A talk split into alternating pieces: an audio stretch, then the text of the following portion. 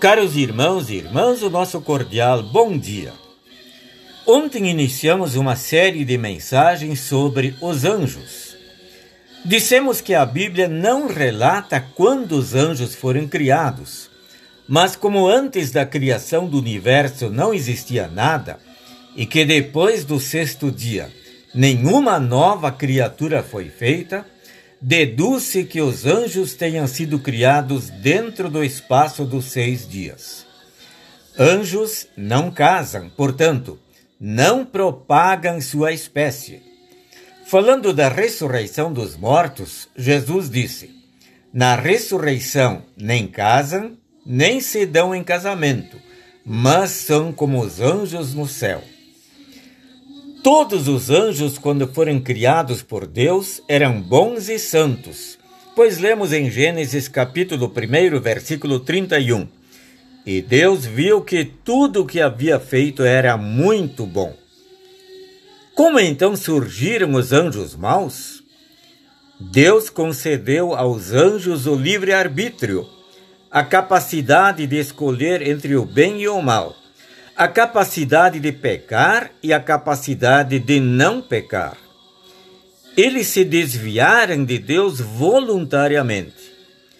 A Bíblia não ensina com certeza por que motivo particular a desobediência dos anjos maus teria sido suscitada, mas é provável que o seu orgulho os levasse a apostatar de Deus. O chefe dos anjos maus, chamado de Diabo, Satanás, Belzebu, teria sido ele que liderou a rebelião ou foi escolhido pelos companheiros para ser seu chefe? Possivelmente foi ele que se desviou de Deus ou que se rebelou contra Deus, e um grande número de anjos o seguiu.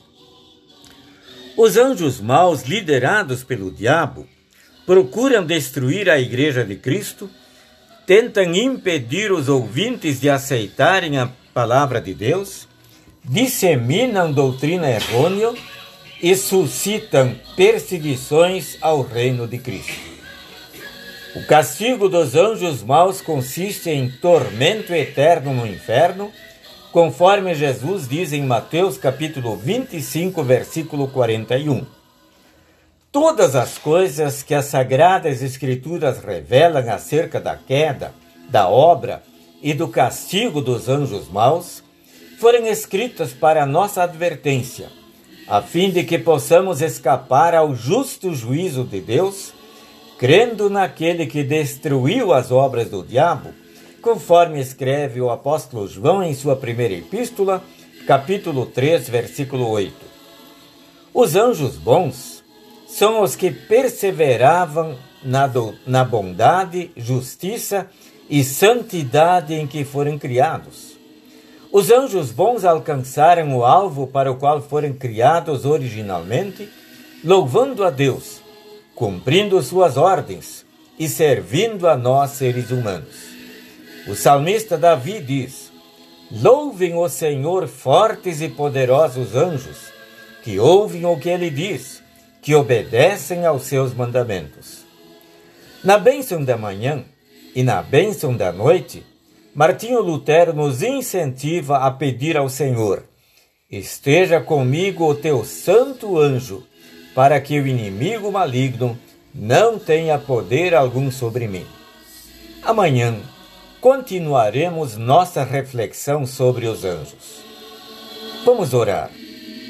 Senhor Deus, Tu prometes mandar os teus anjos para cuidarem de nós e nos proteger de perigos e males. Confiamos na tua promessa e agradecemos pela proteção que nos dispensas. Por Jesus. Amém.